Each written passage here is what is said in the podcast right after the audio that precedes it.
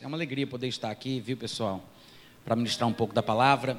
E eu sei que hoje é dia de ceia, não é isso, Flávio? Vocês vão celebrar a ceia muito em breve. E eu tenho um assunto a falar que, de certa forma, tem ligação com a questão da ceia, tá? A gente não vai falar sobre a ceia, a gente poderia fazer isso, mas eu quero falar com vocês sobre uma das características do caráter de Deus. De vez em quando a gente fala sobre Deus, sobre a sua pessoa, sobre o seu caráter, as suas características, aquilo que fazem Deus ser Deus, né?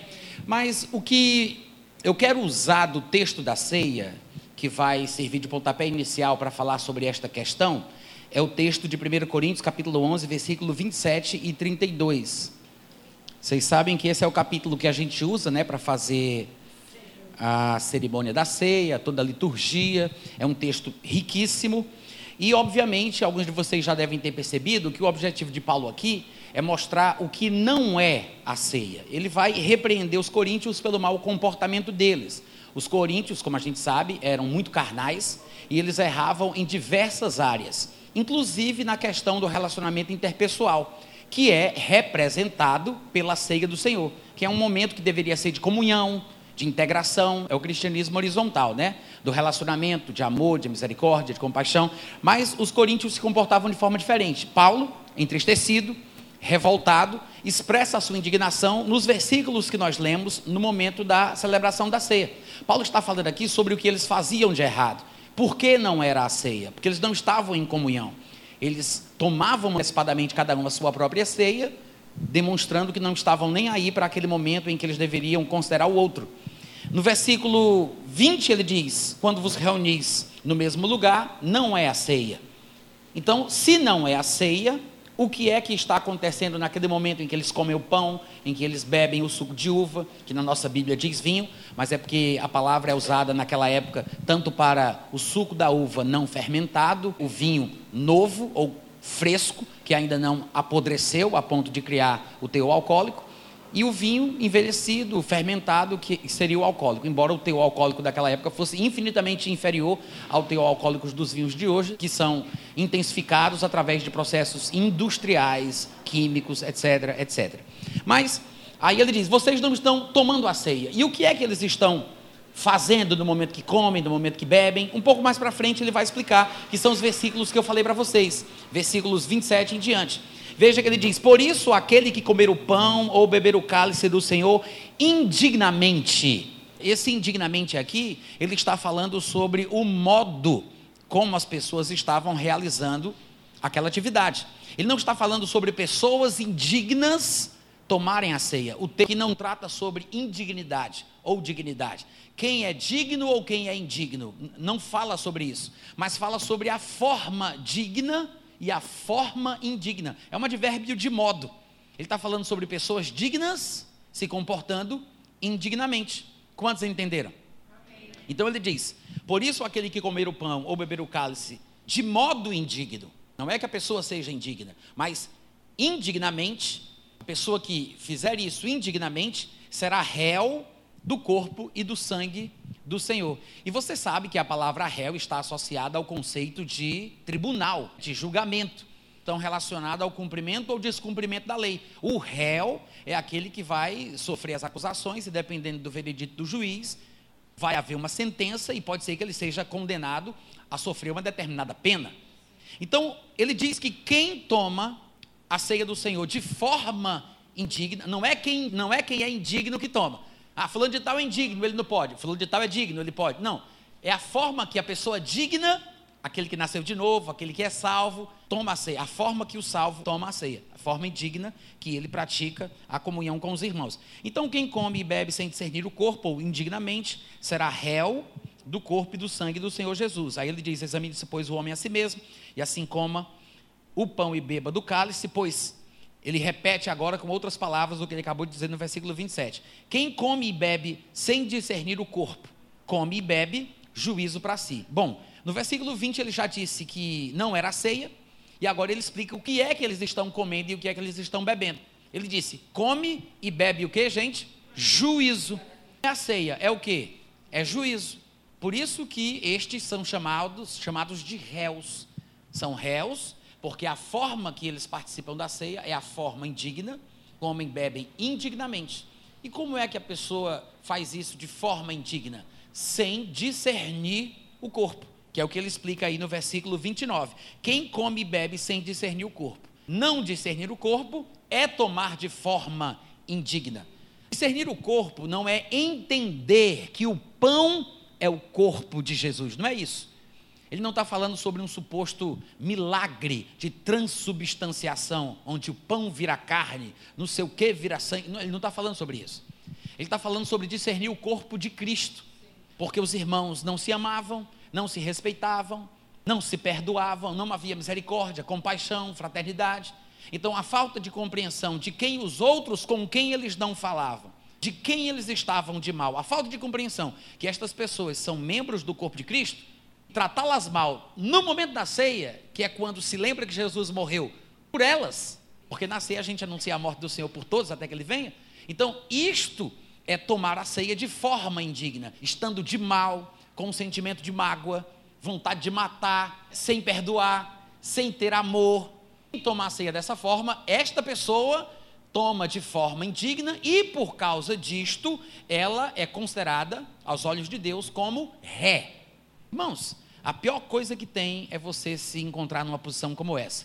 E eu quero lembrar que o réu que há de receber o juízo, porque ele fala come e bebe juízo, obviamente que é o juiz que determina o juízo, é o juiz quem determina a sentença, e o réu é quem vai sofrer a pena capital daquilo que foi estabelecido, é a pior coisa que tem você ficar diante de um Deus irado, indignado, que pode decidir contra a sua vida. Porque a Bíblia diz, e todo mundo deve lembrar bem disso: coisa horrível é cair nas mãos do Deus vivo. Vocês podem dizer amém de vez em quando, gente? Muito obrigado, Deus abençoe a vossa família. Eu sei que às vezes deixa a gente um pouco assustado, mas é exatamente sobre isso que eu quero falar com vocês hoje: sobre o Deus que mata, sobre o Deus que pune, sobre o Deus que se ira, sobre o Deus vingador. Eita glória! É um assunto sobre o qual raramente a gente conversa, porque, obviamente, estamos tentando animar os nossos irmãos e os nossos amigos a vencerem as dificuldades, mas às vezes eu acho que falta o outro lado da moeda.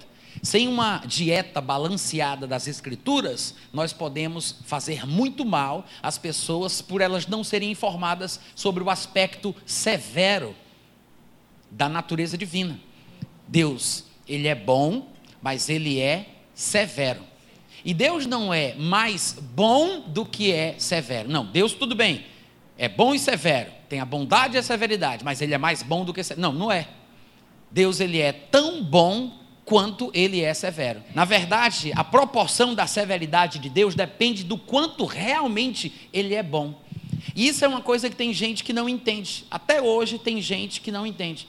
Porque pensam que para Deus ser bom, ele não pode agir com severidade. Mas quando falamos, ou quando a Bíblia fala sobre a severidade de Deus, ela fala sobre a severidade de Deus contra o mal, contra o pecado. A indignação de Deus, a vingança de Deus contra aquilo que uma pessoa boa deve se irar. Se você, por exemplo, vocês que não prestam, vocês sabem que vocês não prestam, não é? Porque Jesus disse: Se vós que sois maus, sabeis dar boas dádivas aos vossos filhos. Se você tem um pingo de juízo, você é uma pessoa que por mais que não preste, porque você não presta, por mais que você seja mal, como Jesus falou, você vai fazer o bem pelo seu filho. Você vai dar o pão, você vai dar o ovo, você vai dar o peixe, vai ou não vai? Se vós que sois maus, sabeis dar boas coisas aos vossos filhos que lhe pedirem, quanto mais o nosso Pai Celeste. Se nós que somos maus, fazemos o bem, porque temos algo de bom em nós, e nos indignamos quando vemos um ato de justiça. Eu não sei vocês, mas eu gosto muito de assistir programas de crime, investigação de crime, para solucionar o mistério, para entender como é que uma criança que é bem criada e educada pelos pais se transforma num serial killer. Como é que uma criança como essa mata o próprio pai, mata a própria mãe, mata a avó, mata os irmãos. Isso me deixa intrigado. Então eu assisto muito programações do canal Investigação Discovery. Gosto demais. Não aconselho, não estou aqui dizendo isso para os irmãos fazerem também, mas eu sei que de vez em quando vocês são surpreendidos por uma notícia ruim que sai no jornal, em cadeia nacional, alguém que você conhece, uma coisa que deixa você impressionado. Se ouve falar de 10 homens que estupraram uma criança de 13 anos de idade. Deixaram ela amarrada, estupraram por uma semana e depois esquartejaram. A gente ouve falar de casos assim o tempo todo. Eu não sei como é que você se sente, mas se você for uma pessoa que não presta, porque vós sois maus, mas mesmo assim, se você, como crente que nasceu de novo, que tem a natureza de Deus em seu coração, quando ouve isso, se você não se sente mal, se não sobe uma ira, uma indignação, uma vontade de dar a essa pessoa o que ela merece, se você não sente isso, você tem defeito de fábrica. Porque o normal é que uma pessoa boa fique irada, fique indignada, fique revoltada. Ela quer o quê? Justiça. Dá vontade de chorar, dá vontade de gritar, dá vontade de cumprir o que é certo pelas próprias mãos. Como é que um pai se sente quando a filha dele é assassinada de forma injusta e bruta? Nós que somos maus, nos sentimos assim. Agora imagina Deus que é santo, puro, justo e a essência do que a gente pensa que é a bondade.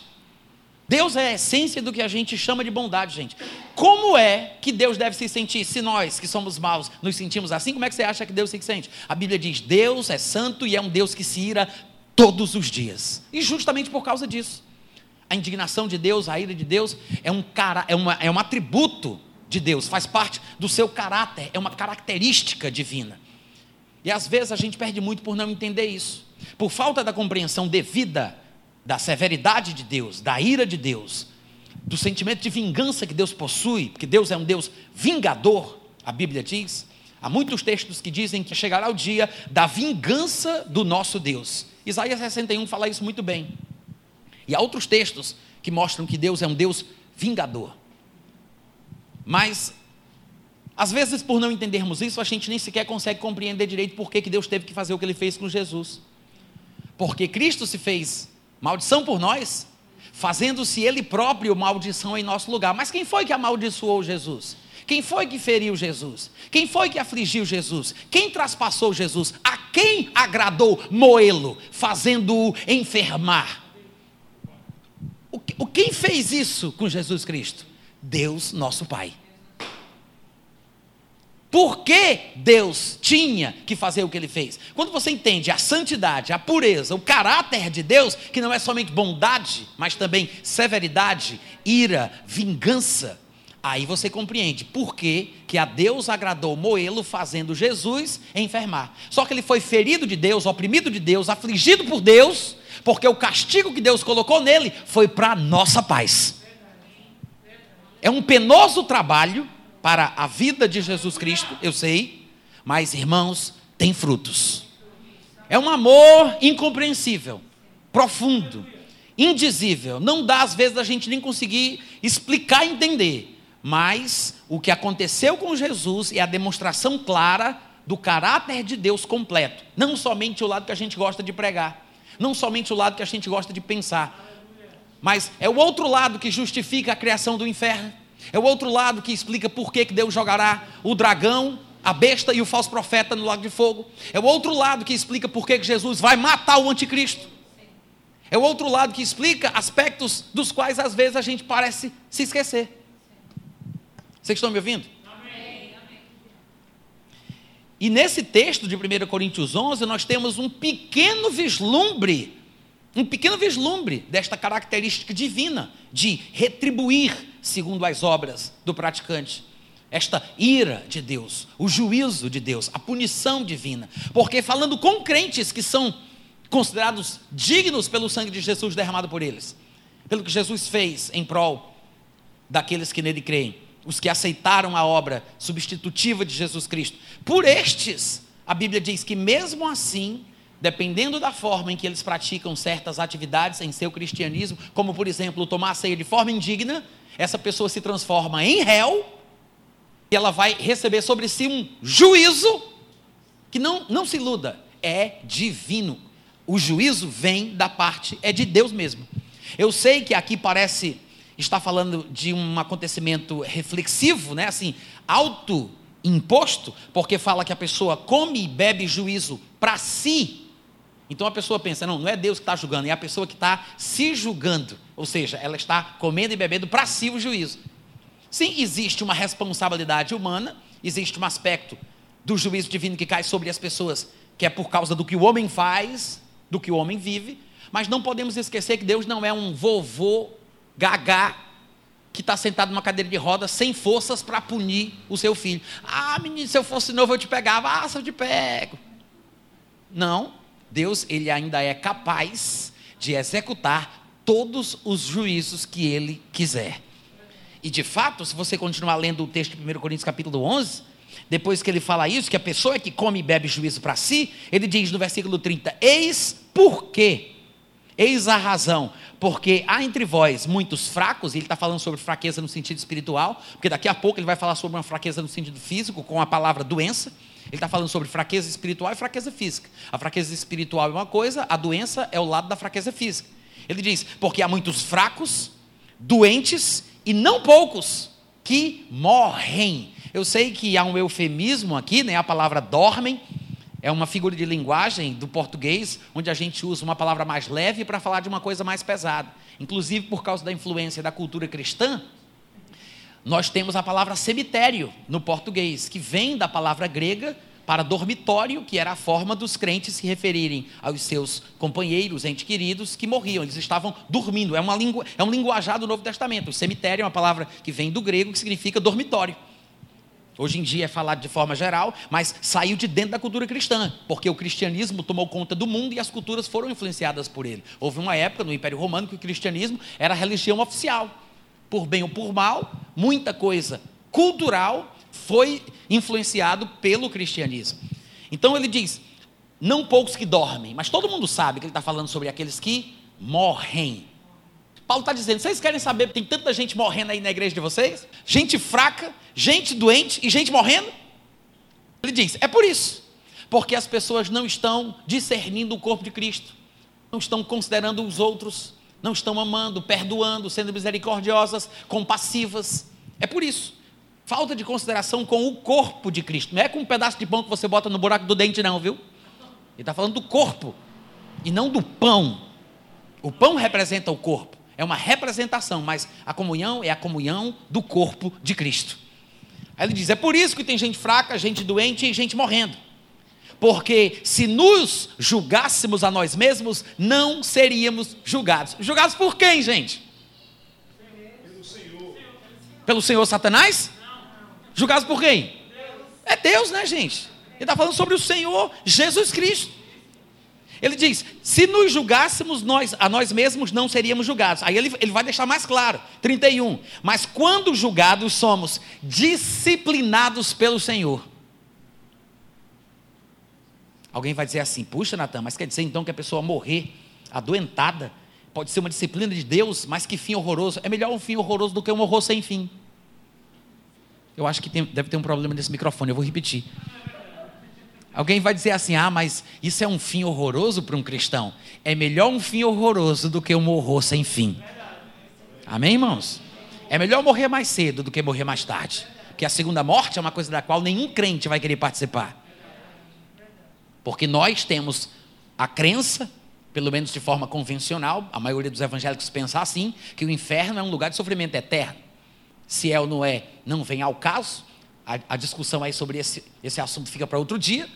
Mas é crença comum no meio cristão que o inferno é um lugar de sofrimento eterno, né? Então, sendo assim, é melhor, é melhor morrer mais cedo do que morrer mais tarde. É melhor um fim horroroso do que um horror sem fim. Eita glória! Isso aí, acorda aí, gente. Foi para assustar mesmo. Os irmãos entendem? Crentes morrendo mais cedo para não morrerem mais tarde.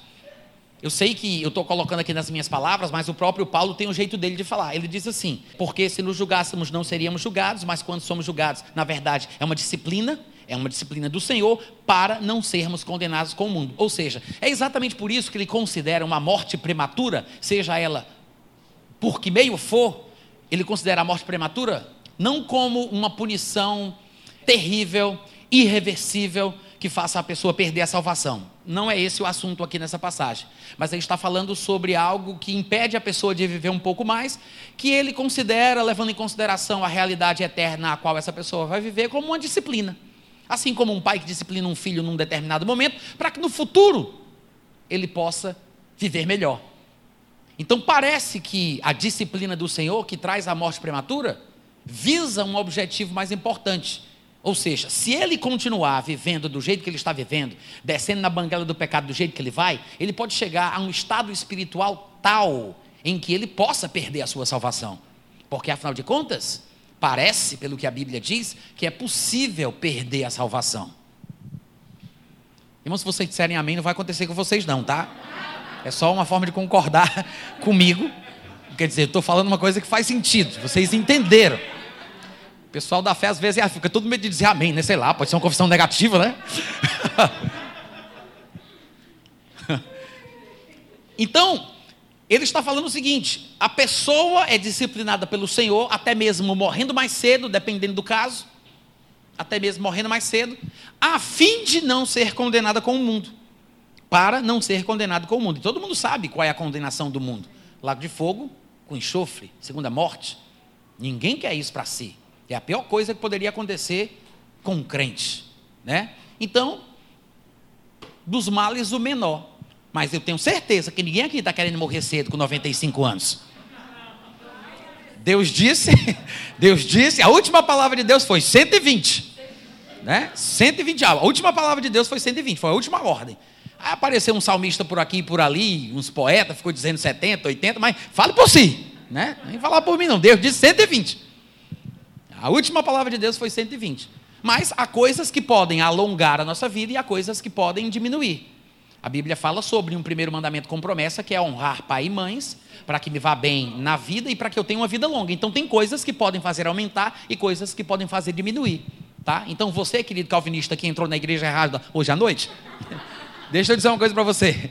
Não existe esse negócio de vida pré-definida, pré-estabelecida e que você não pode fazer nada para mudar. Não existe isso, tá? Nós temos sim a imagem e semelhança de Deus, somos uma duplicata em espécie da categoria divina e podemos, para o nosso bem ou para o nosso mal, influenciar no nosso destino. Para o bem ou para o mal, dependendo da escolha que a gente faz. Amém, gente? Amém. Mas Deus julga ou não julga? Quem é o juiz? Deus, o nosso Pai. Ele é o juiz. E aqui nós vemos um típico caso de julgamento divino. E olha que a gente está começando aqui no, na parte rasa do negócio, falando sobre julgamentos que não chegam a fazer a pessoa perder a salvação. Mas a Bíblia, em outros lugares, e é muito provável que a gente não consiga chegar lá hoje à noite, mas existem outros textos da Bíblia que mostram Deus punindo de uma forma que faz com que a pessoa perca a salvação.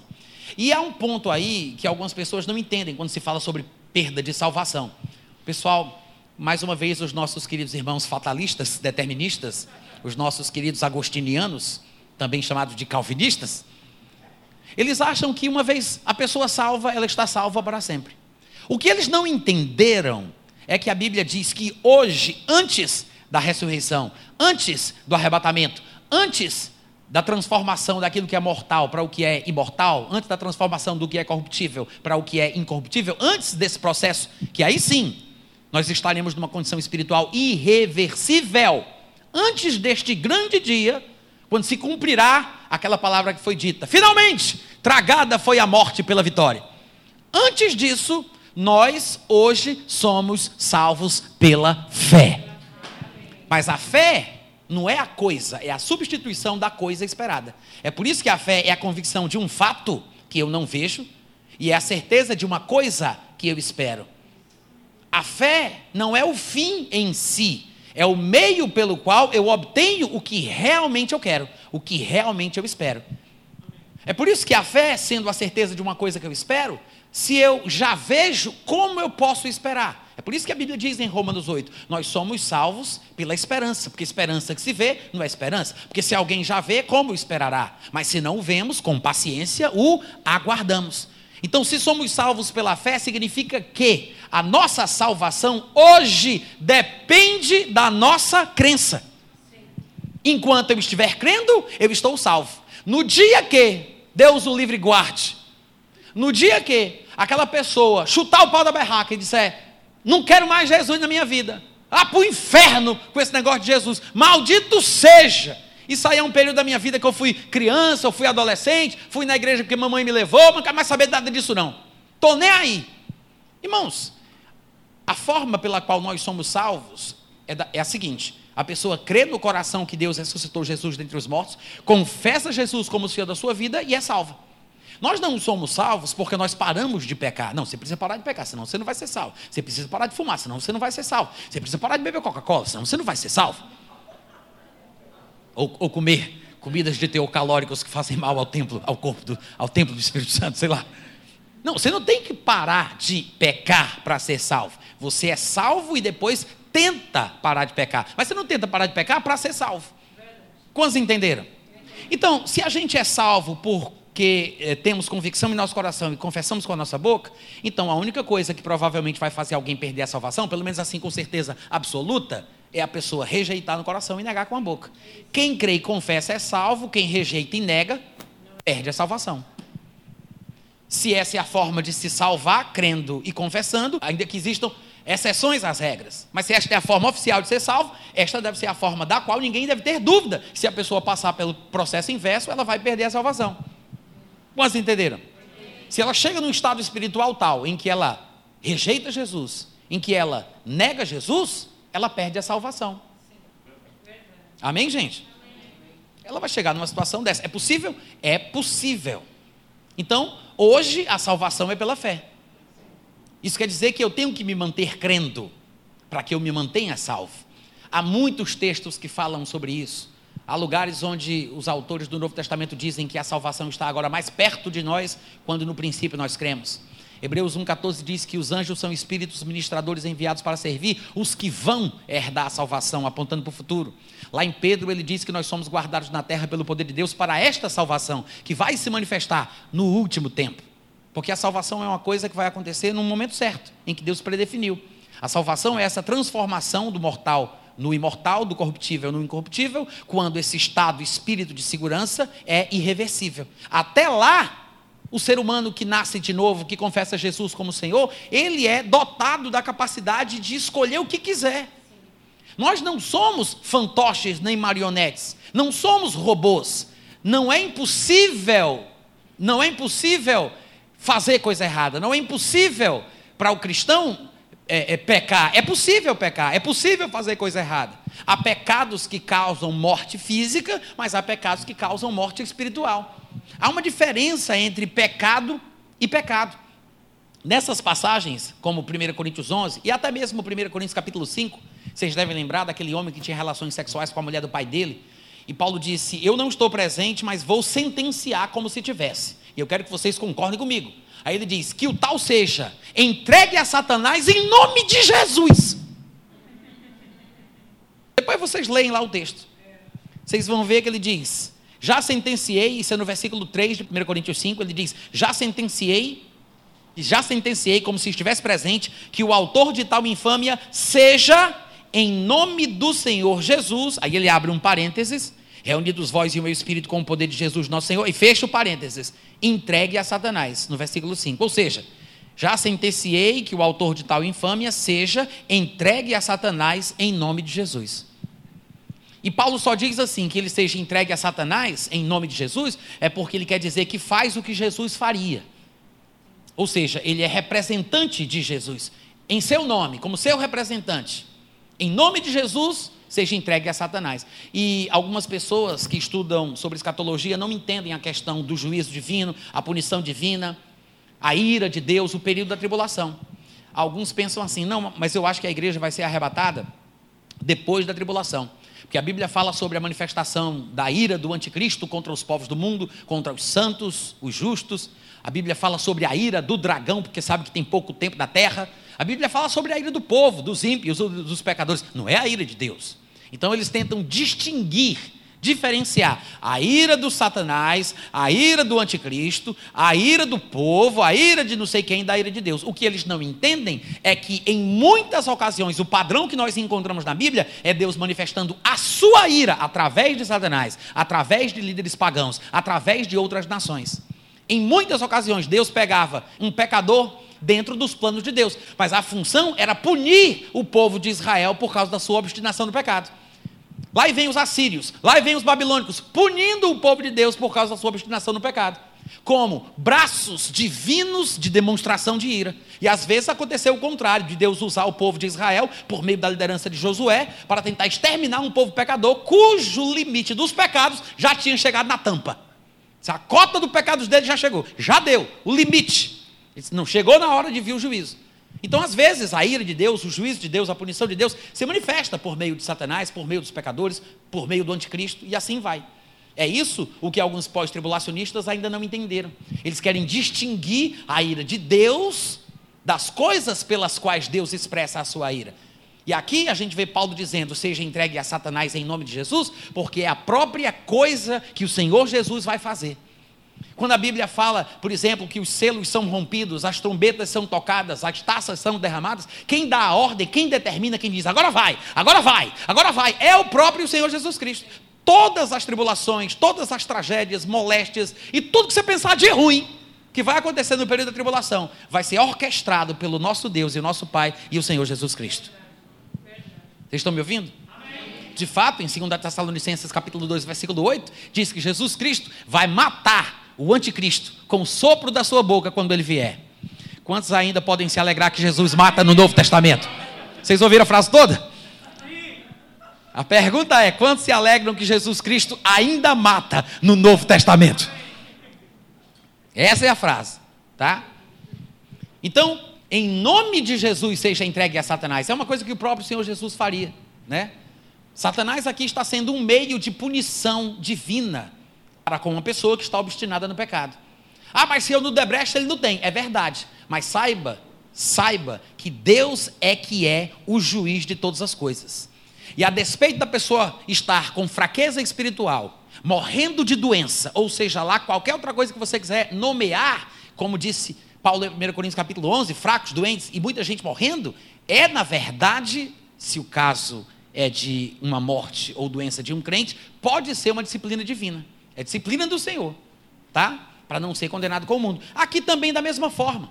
Paulo ele vai dizer que ele seja entregue a Satanás para a destruição da carne, a fim de que o espírito seja salvo no dia de Cristo. É a mesma coisa de 1 Coríntios 11. É um crente que está cometendo pecados que nós consideraríamos como pecados cabeludos, segundo a nossa é, é, teologia, né? porque são pecados mais graves, e, e, há pecados mais graves do que outros. E esse, e esse rapaz ainda não tinha perdido a sua salvação corria o risco de perdê-la. É por isso que Paulo, preocupado com a sua salvação, disse: Acho melhor a gente dar um fim logo nessa história. É melhor ele morrer mais cedo do que ele continuar vivo, descendo na bangala do pecado e acabar morrendo mais tarde. É um fim horroroso. Mas é melhor do que? É melhor do que um horror sem fim. Vamos decorar de novo? Depois vocês colocam no Twitter. É um fim horroroso, mas é melhor do que?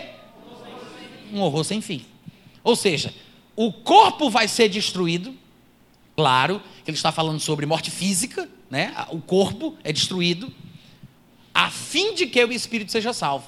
Eu não sei se vocês observam, mas nesses dois textos, 1 Coríntios 11 e 1 Coríntios 5, Paulo está falando sobre morte física e vida espiritual.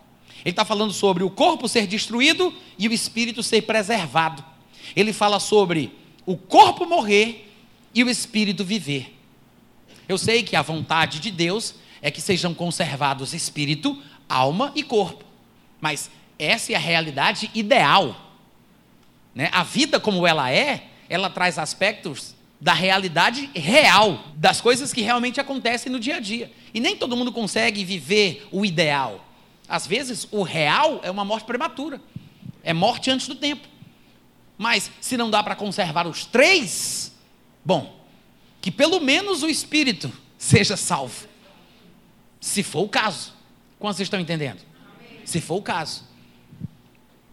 Agora, tem gente que diz assim: não, Natan, eu acho que esse raciocínio ele não é muito bíblico, porque Quando um crente é salvo por Deus, meu irmão, não tem como esse homem perder a sua salvação, não. Quando Deus abençoa, está abençoado e pronto. Quando Deus cura, por exemplo, quando Ele cura, está curado. Não se perde aquela cura. Tem outra frase também que é muito parecida com essa, que diz assim: não, mas se tem promessa, não vai morrer nem tão cedo. Tem promessa, não vai morrer agora. Tem promessa de Deus. Vocês já ouviram coisas assim, que dão essa ideia, né? Se Deus tem plano, se Deus tem promessa, quando Deus curou, quando é abençoado, não tem como perder a benção. Gente, isso não está na Bíblia. Esse conceito ah, se foi Deus que agiu, não tem como aquilo ali ser perdido, não. Isso não é bíblico. Jesus curou um homem que estava paralítico há 38 anos, lá em João capítulo 5. Aí quando chega no versículo 14 do mesmo capítulo, Jesus encontra um homem já curado. Aí Jesus fala para ele: Olha, já que estás curado, não peques para que não te aconteça coisa. Isso é confissão negativa? Ele está agorando a vida do homem agora? Não, gente. É, é um princípio bíblico real. Jesus está falando sério. Ele está dizendo, ó, oh, você foi curado por Deus. Na verdade, foi iniciativa de Jesus promover a vida na cura do homem. Aí Jesus diz, ó, oh, agora que você está curado, não te aconteça coisa pior.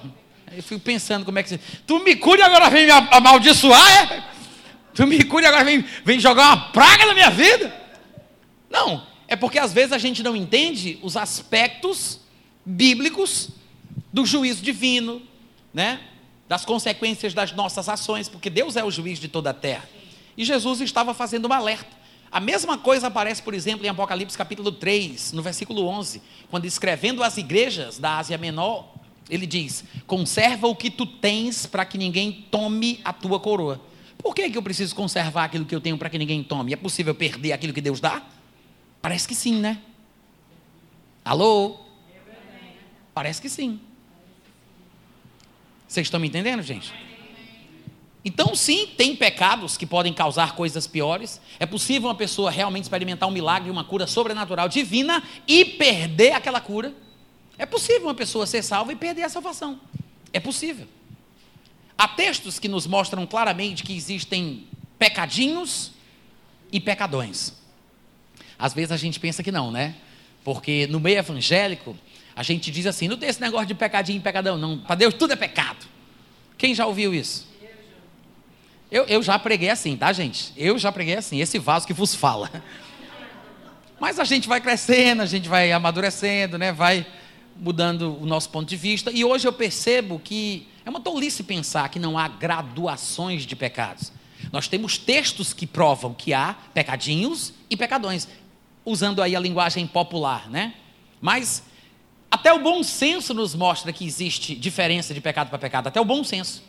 Se você for olhar, por exemplo, no mundo do direito, eles sabem que um determinado crime que há de ser julgado, ele pode ser considerado mais grave ou menos grave, dependendo do contexto do acontecimento. Tem os atenuantes, mas tem os agravantes. Foi premeditado, foi planejado, foi por frieza, foi no calor do momento, foi uma reação espontânea por instinto. Ele tem algum tipo de condição prévia, como um problema mental, ele toma remédio, ele é isso, ele é.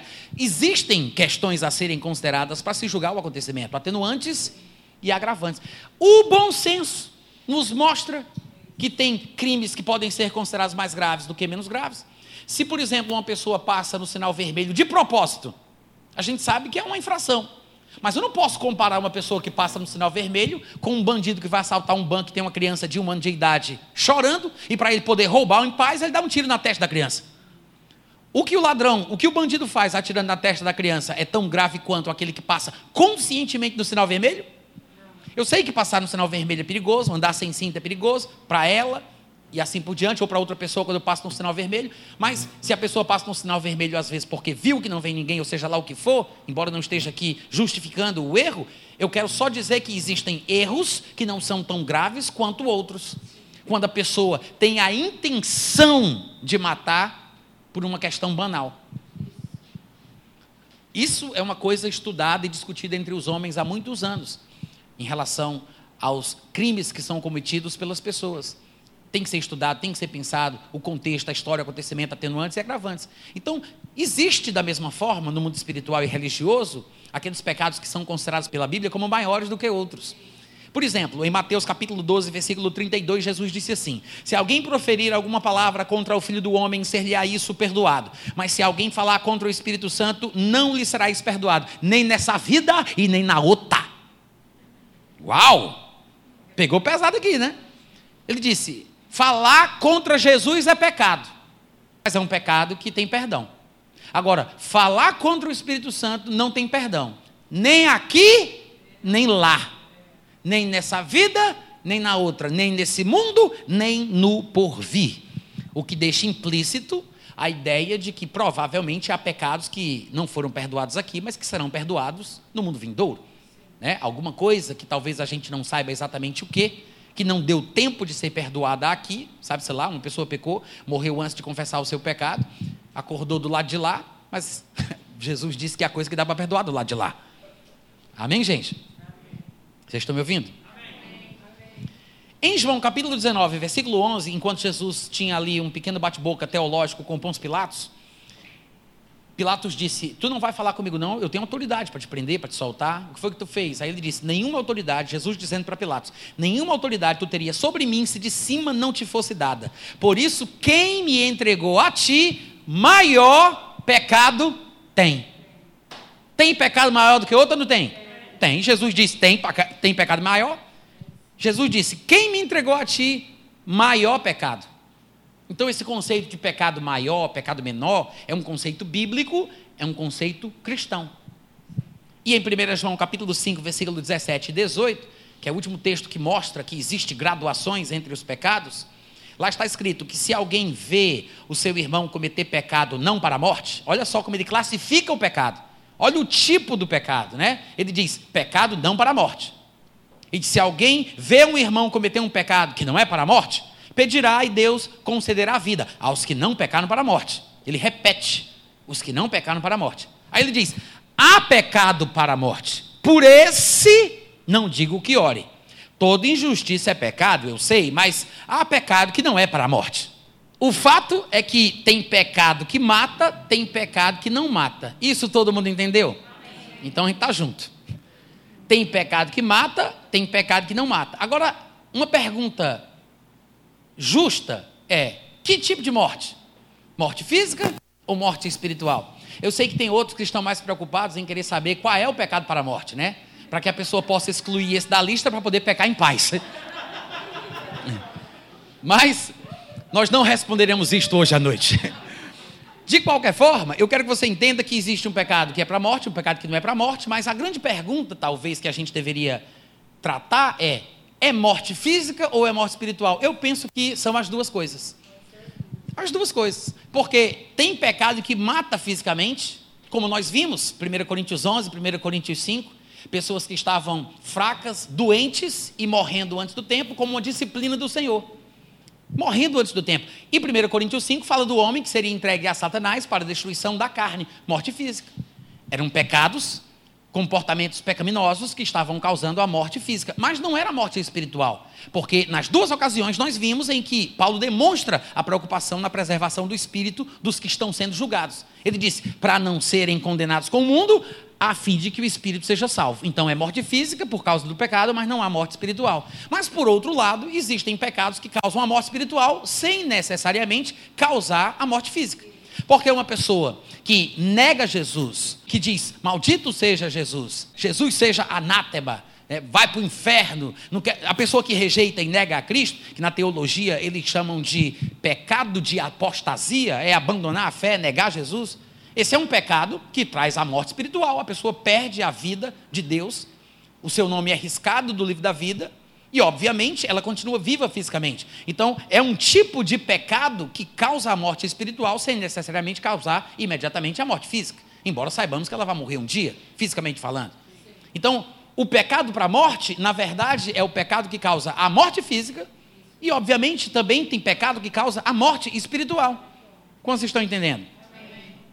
Embora existam pecados que causam a morte física e a morte espiritual, tem pecado que não causa nenhum nem outro. E nem é para morrer espiritualmente, nem é para morrer fisicamente. Porque tem pecados maiores do que outros. Então não é qualquer pecado que vai me matar, nem espiritualmente, nem fisicamente.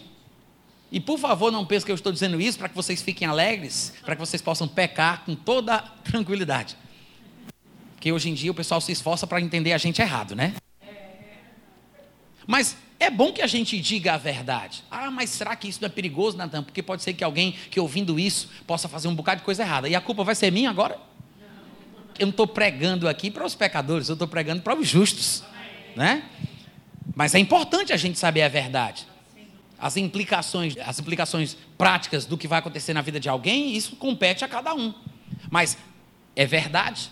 Às vezes, pessoas novas convertidas, que, por exemplo, não conseguiram parar de fumar um cigarro ainda, ou que disseram um palavrão hoje de manhã antes de vir para a igreja, ou que brigaram com a mãe, ou sei lá quem, ou fizeram alguma coisa, às vezes a pessoa pensa assim: puxa, eu acho que eu não sou crente, não, eu acho que eu não nasci de novo, não. Porque se eu fosse, eu não tinha feito isso. Se eu fosse, eu já tinha parado de fumar cigarro. Se eu fosse.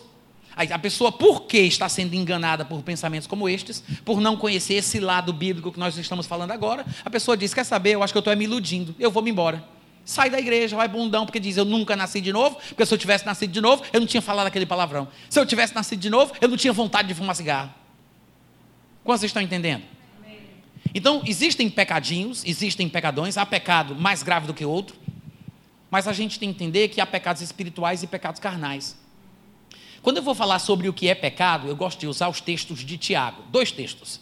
Um deles é o mais popular, que a gente usa bastante, que é Tiago capítulo 1, versículo 14, quando ele diz: Cada um de nós é tentado quando é atraído e engodado pela sua própria concupiscência, cobiça, vontade, desejo quando esta o atrai e seduz. Então, cada um é tentado. Está falando com crentes. Ele não está dizendo cada um foi, ele está dizendo cada um é. Então, nós ainda somos tentados. Só que cada um é tentado pela sua própria cobiça. Eu não sou tentado pela cobiça do meu amigo, nem pela cobiça da minha esposa. Ela não é tentada pela minha cobiça. Então, cada um é tentado pela sua própria. Então, ele diz: Cada um de nós é tentado pela sua própria cobiça quando esta o atrai e seduz. Ele está falando aqui sobre pecados de comissão. São coisas erradas que eu não deveria fazer. É quando eu faço uma coisa que eu gosto, mas que eu não posso. É esse o tipo de pecado que ele fala aqui em Tiago, capítulo 1, versículo 14. Mas dentro do livro de Tiago, ele vai falar de outro tipo de pecado. No capítulo 4, versículo 17, ele diz assim: Aquele que sabe que deve fazer o bem e não faz, nisso está pecando. Então veja que agora ele está falando sobre pecados de omissão e não de comissão. Não são coisas erradas que são feitas, são coisas certas que não são praticadas. Ele diz: a pessoa que sabe que deve fazer. Ele não está falando sobre uma pessoa que sabe que não deve. Ele está falando sobre uma pessoa que sabe que deve. Tiago 1,4 fala sobre uma pessoa que sabe que não deve fazer, mas agora em Tiago 4,17, ele fala sobre uma pessoa que sabe que deve fazer. Mas é pecado do mesmo jeito. Então, eu posso pecar quando eu fumo um cigarro, mas eu posso pecar quando eu não perdoo alguém. Eu não fiz o que deveria fazer, ou eu fiz o que eu não deveria fazer. Quantos estão entendendo? A pessoa sabe que não deve, mas faz, ou a pessoa sabe que deve fazer, mas não faz. Em outras palavras, tanto é pecado fazer o que é proibido, como é pecado não fazer o que é exigido. É pecado fazer o que é proibido, mas é pecado não fazer o que é exigido. Ou seja, às vezes não fazer uma coisa certa, não fazer uma coisa certa, pode ser pior aos olhos de Deus do que fazer uma coisa errada. Como fumar um cigarro aí. Né? É, deve ter algum fumante aqui nessa igreja, não é possível. Para ficar com esse exemplo o tempo todo, né? Mas é só um exemplo que pode ser usado em qualquer área, viu, gente? Vocês estão me ouvindo? Fica sorrindo, olhando para frente, ninguém vai desconfiar que é contigo que eu estou falando. Então, então veja, há pecados, a pessoa, por exemplo, fuma, ela faz uma coisa que não deve, né? Como exemplo aí, pode ser qualquer coisa. Ela está pecando. Mas a pessoa que não perdoa, que não demonstra misericórdia, que não tem compaixão, ela também está pecando, mas talvez seja pior do que fumar o cigarro. O irmão Reagan costumava dizer que os pecados espirituais são considerados com mais gravidade por Deus do que os pecados carnais. E é exatamente sobre isso que a gente está falando aqui. Como, por exemplo, não amar é pior do que fumar um cigarro. Orgulho, vaidade, soberba, presunção e várias outras coisas que a gente poderia enumerar aqui. Né? Vocês estão entendendo, gente? Tem pegadinha e pegadão? Tem. Tem pecado que mata? Tem pecado que não mata? Pecado espiritual pode ser mais grave do que o carnal? Pode. Então, assim, quem vai decidir nessa equação todinha aí qual é o pecado que mata e o pecado que não mata? Se vai ou não vai morrer? Deus! Deus é que vai julgar tudo. Com base em quê? No seu caráter.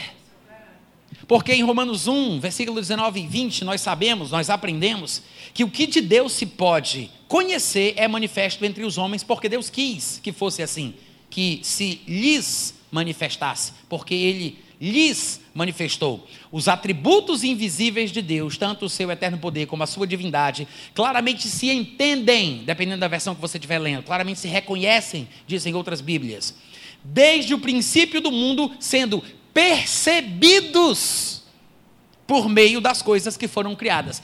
Os atributos invisíveis de Deus são compreendidos claramente, sendo percebidos por meio daquilo que foi criado desde o princípio do mundo.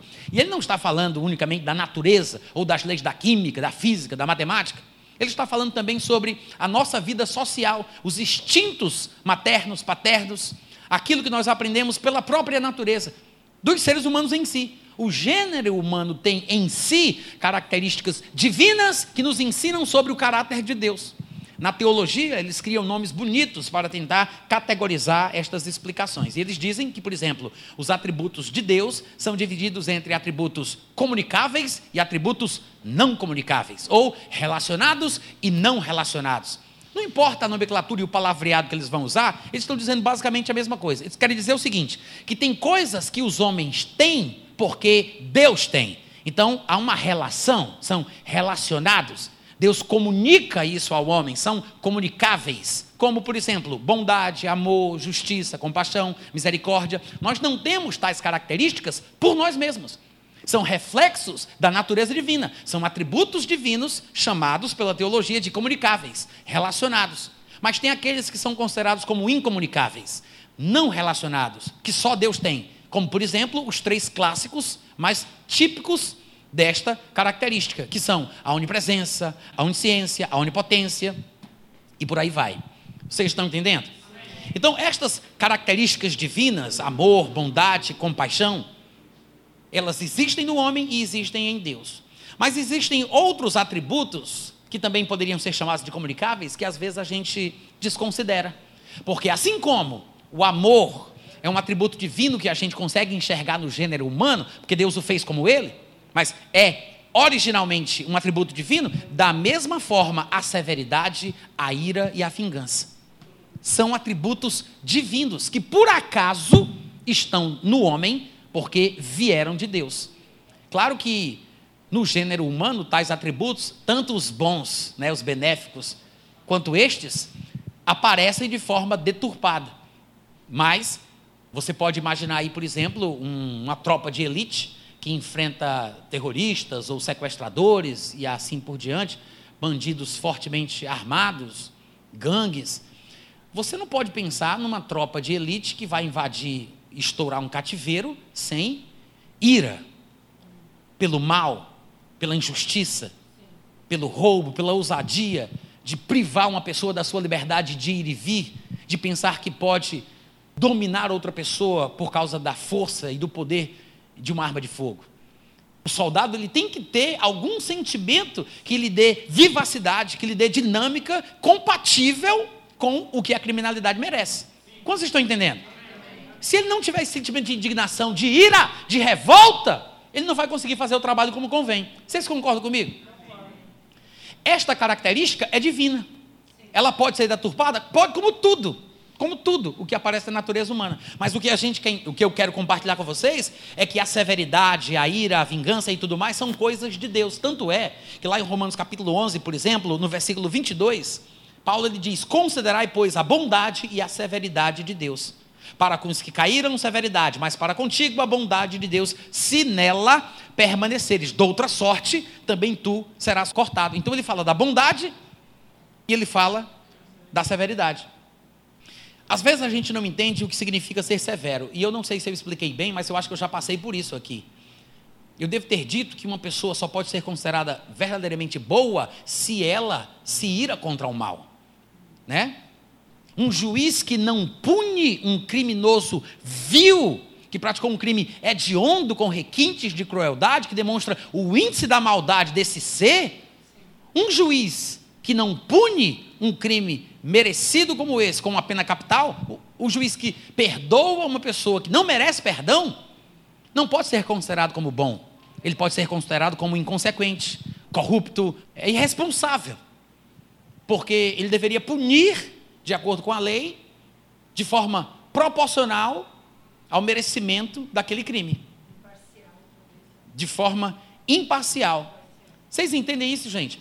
É como se dizer o seguinte: a empatia pelo crime, deixa eu colocar assim, a empatia pelo crime demonstra antipatia pelo que é certo.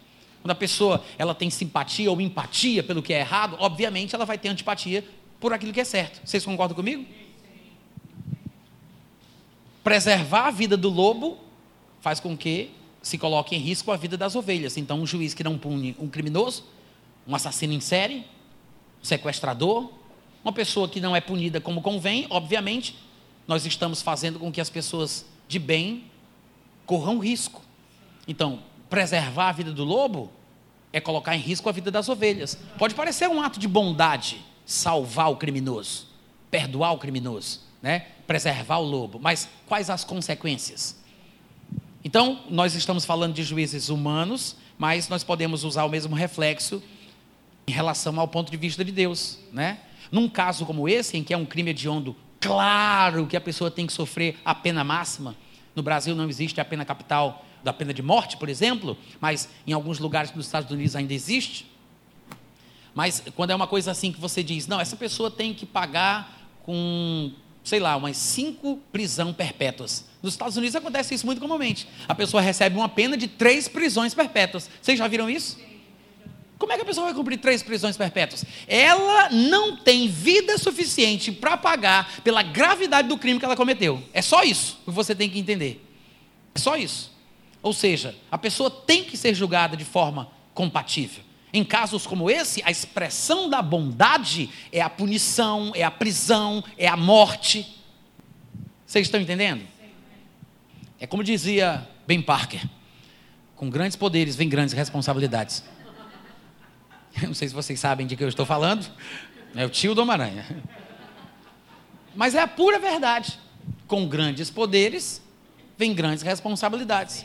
E quando nós falamos sobre Deus, gente, Deus tem todo o poder. E é interessante a gente falar sobre a questão do poder que Deus tem, porque há duas palavras do Novo Testamento grego que são traduzidas por poder em nossa Bíblia em português. Uma delas é exousia, que na verdade seria mais corretamente traduzida como autoridade, e existe outra que é poder, na verdade é dunamis, que seria mais corretamente traduzida como força, poder ou virtude. A palavra dunamis é a palavra que originou palavras que nós temos em português, como por exemplo, dinamite, dínamo, que é aquele mecanismo pelo qual se produz energia elétrica. Então é a palavra dunamis. E existe a palavra exousia, que é a palavra para autoridade. Mas as duas palavras são usadas em conexão com Deus, mostrando que ele tem, vamos colocar aqui a tradução de forma genérica, poder para matar e lançar no inferno. Um dos textos é Lucas capítulo 12, versículo 4 e 5, quando Jesus disse assim: Digo-vos, pois, amigos meus, não tenham medo, não temais. E eu quero lembrar que essa palavra aqui, temer, que foi traduzida não temais, é a palavra phobos. Depois você pega essas Bíblias que tem dicionário, você toca lá e você vai ver que a palavra phobel ou phobos, de onde vem a nossa palavra fobia, tá? Temer ou medo são traduções possíveis. Temer não é uma coisa diferente de ter medo. Às vezes, alguns crentes, alguns segmentos cristãos tentam diferenciar temer de ter medo, mas não há nenhum tipo de diferenciação gramaticalmente falando, tá? Linguisticamente falando, não existe essa diferenciação. Não dá para dizer como é, usar o medo, que é um substantivo, como verbo, e não dá para usar o verbo como substantivo. Eu não sei se tem, a não ser dizer que algo é temerário, né? Mas o temer é eu temo, tu temes, mas eu não posso dizer eu medo, tu medas, ele meda, não tem como. Então, são apenas classes de palavras diferentes. Um é substantivo, o outro é verbo, mas tem essencialmente a mesma coisa. Acontece isso. E aqui ele diz: Digo-vos, amigos meus, não temais os que matam o corpo, e depois disso nada mais podem fazer. Eu, porém, vos mostrarei a quem deveis temer. É um dever de consciência ter medo de Deus. Veja o que ele diz: Vos mostrarei a quem deveis temer. Sim, e para quem está se perguntando se é a mesma palavra phobos, de onde vem fobia? Sim, É a mesma palavra aí quando Jesus diz: A Deus deveis temer. É phobos, fobia, tá? É medo, né? Aí ele fala: A Deus deveis temer. Temei aquele que, depois de matar, tem poder para lançar no inferno. Aqui em Lucas, a palavra poder, na verdade, é a palavra exousia. Ele diz: Deus tem autoridade para determinar a sentença como bom juiz e dizer qual o destino espiritual da pessoa que vai ser morta. Ele tem autoridade para matar e depois lançar no inferno. Aí ele diz: sim, a esse deveis temer. Todo mundo deve lembrar que lá em Mateus 10, 28, nós temos a mesma citação, só que por uma casualidade, provavelmente provida por Deus, ele usa uma palavra diferente de exousia, para poder. Lá ele usa a palavra dunamis. Mateus diz assim: Não temais os que matam o corpo. É, a palavra, no caso aí, temer é a mesma, tá? Daqui a pouco vocês vão entender o porquê da importância do temor. É Mateus 10, 28. Ele diz: Não temais os que matam o corpo e não podem matar a alma. Temei antes aquele que pode fazer perecer. A palavra traduzida por pode aí, ou tem poder para, é dunamis. Depois você confere na sua Bíblia essas coisas todas, os equipamentos eletrônicos, androids, coisas, tá? Aí ele diz: aquele que pode fazer perecer do inferno tanto a alma quanto o corpo. Então, quem é que tem o poder, tanto no sentido de autoridade, como no sentido de efetuação, de força, de, de, de mover, de, de compulsão, de realizar? Deus. A este, Jesus diz: a este deveis temer. O que às vezes a gente se esquece é que o mesmo Deus que salva é o Deus que mata. É isso que a gente se esquece. Em Tiago, capítulo 4, versículo 12, está escrito exatamente isso. Tiago, capítulo 4, versículo 12. Ele diz assim: Um só é legislador e juiz, aquele que tem, ou aquele que pode salvar, e na minha versão diz assim: pode salvar e pode fazer perecer. Tu, porém, quem és que julgas o próximo? Ou seja, o que ele está dizendo aqui é que Deus pode salvar e Deus pode matar.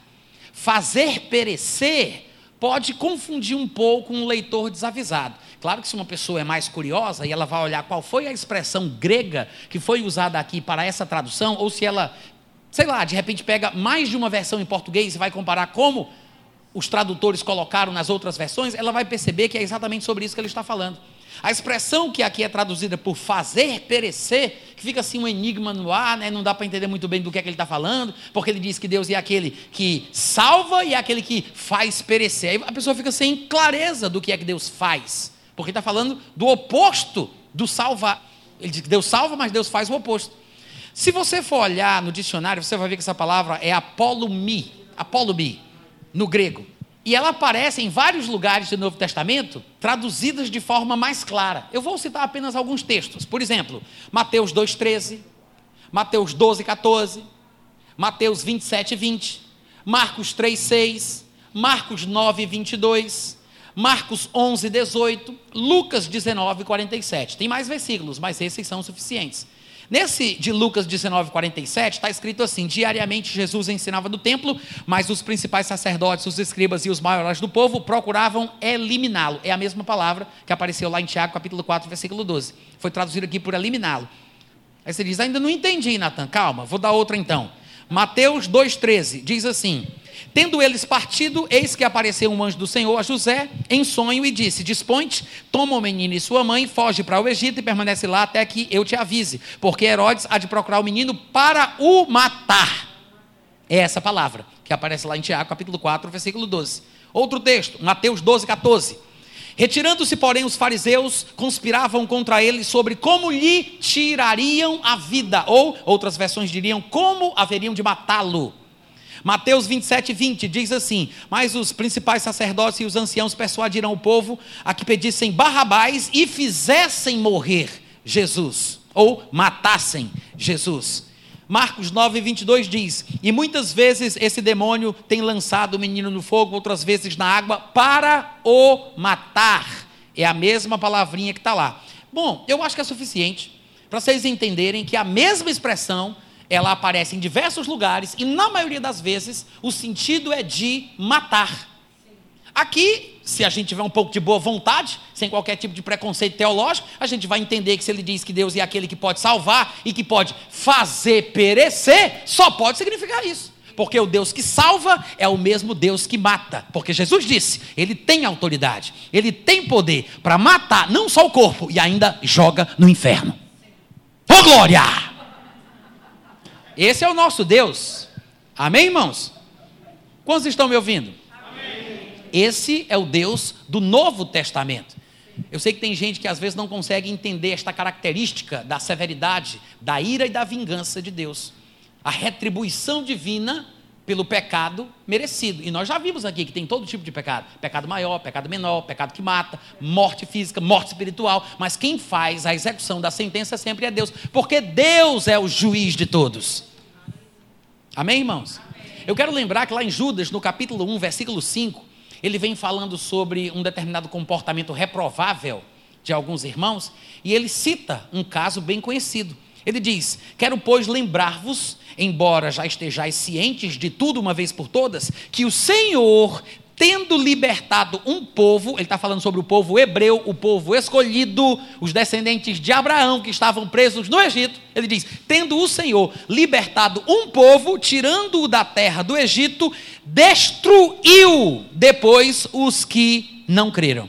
Ele disse: o Senhor tirou um povo do Egito e depois destruiu os que não creram. Oi, som, teste, experiência. Vocês estão me ouvindo, irmãos? Aí você diz, ah, mas isso é o Antigo Testamento. Não, gente, eu estou lendo Judas, não é Macabeus. É Judas. Eu sei que você não lê muito esse livro da Bíblia, mas está no Novo Testamento, lá onde as páginas estão grudadas. Judas. Aí, diz, ah, aí você diz, não, mas ele está citando um texto do Antigo Testamento. Sim, corroborando a mesma verdade no Novo, para que a gente não pense que isso está ultrapassado. Para a gente ver que o princípio é o mesmo. Quer uma curiosidade técnica que aprofunda a ideia?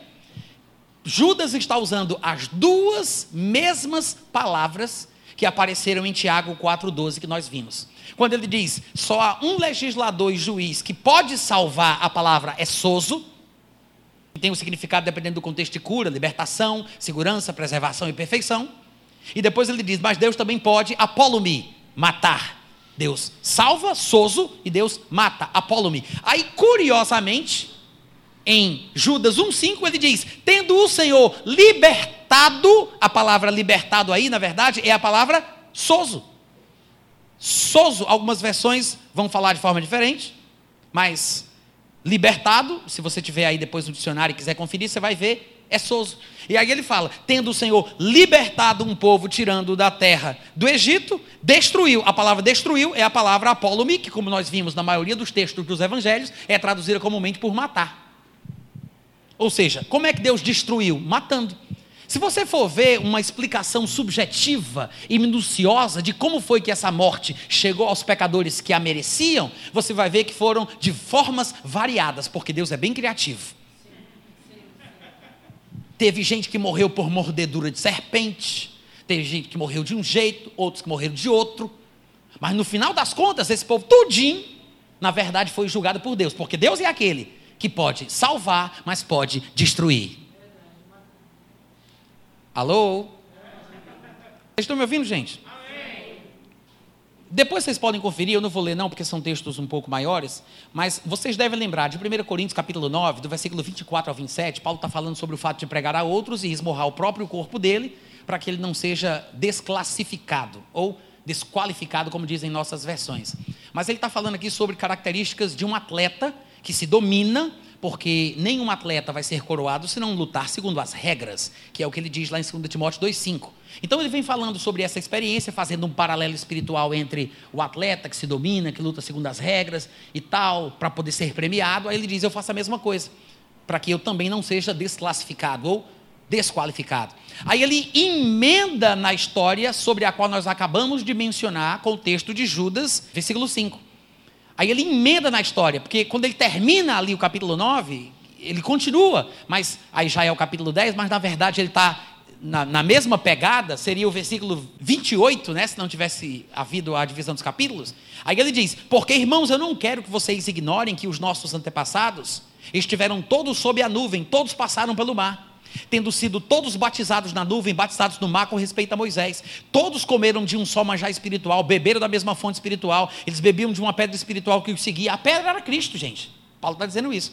Aí ele fala: entretanto, Deus não se agradou da maioria deles, razão porque ficaram prostrados no deserto. Aí você diz: não dá para explicar melhor? Aí é o versículo 5 de Judas que a gente leu.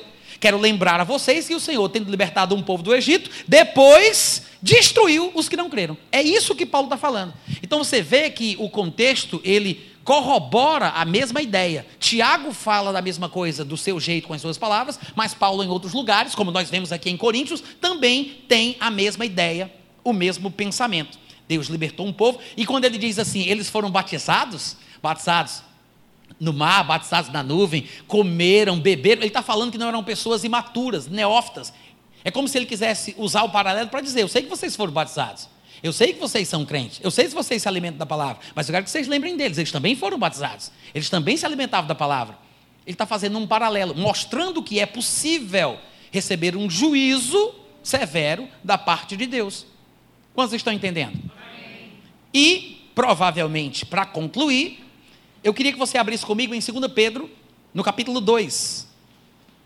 Seguinte, lá no versículo 4, ele vai dizer assim: Ora, se Deus não poupou anjos quando pecaram, antes, precipitando-os no inferno, os entregou a abismos de trevas, reservando-os para juízo, e não poupou o mundo antigo, mas preservou Noé, pregador da justiça, e mais sete pessoas, quando fez vir o dilúvio sobre o mundo dos ímpios. Peraí, peraí, peraí.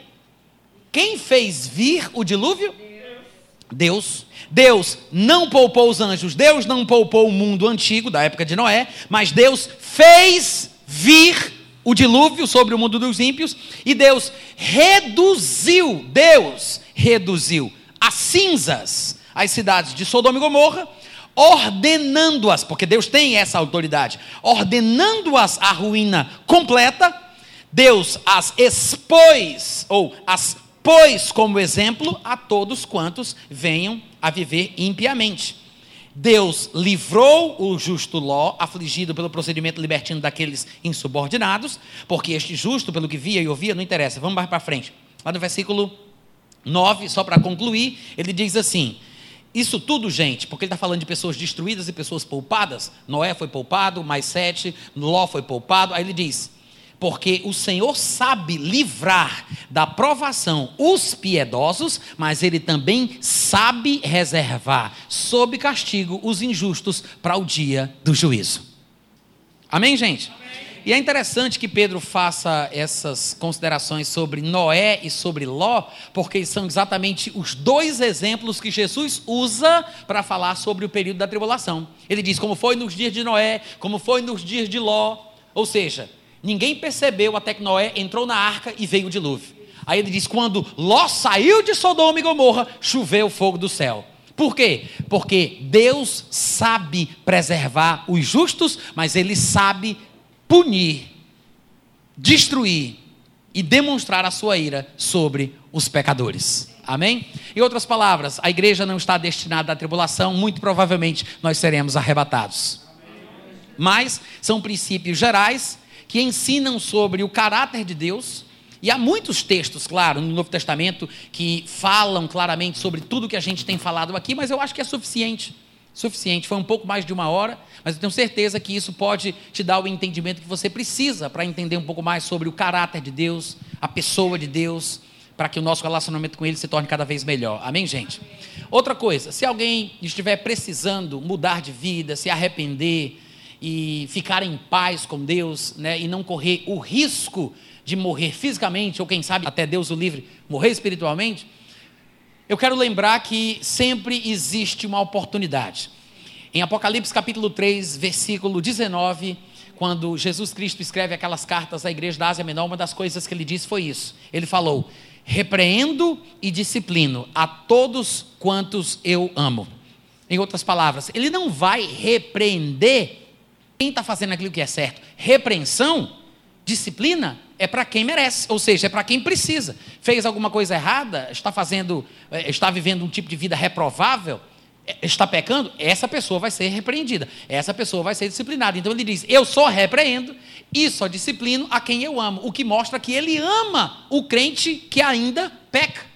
Você não deixa de ser amado por Deus se você está enfrentando uma luta contra o pecado. Você corre riscos? Corre, mas não quer dizer que Deus não te ama mais. Não quer dizer que Deus não te ama. E o fato de Deus te repreender, te colocar em situações embaraçosas, ou até mesmo te fazer passar vergonha, são provas claras de que Deus se porta contigo. Em 2 Coríntios capítulo 7, do versículo 7 ao 10, Paulo escreveu uma carta aos Coríntios e ele disse: Olha, eu vos entristeci por meio da carta que eu mandei, ainda que eu tenha me arrependido de ter feito isso, mas eu acho melhor dizer que eu não me arrependo porque eu sei que essa tristeza foi de Deus. Ela não foi produzida pela nossa carta, mas é uma tristeza que vem de Deus, que produz o arrependimento para a vida.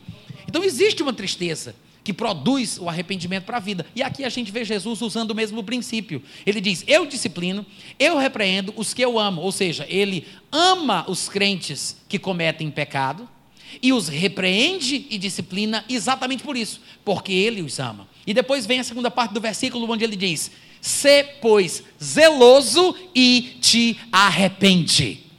O que significa isso? Que o crente que está no pecado pode ser zeloso antes de se arrepender. Quantos estão entendendo?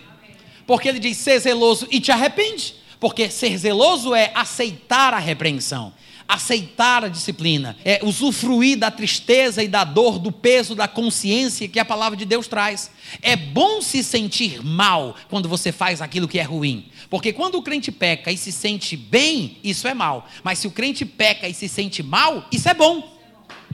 Essa sensação de mal-estar, o peso na consciência, é uma coisa maravilhosa, mostra que ainda tem jeito.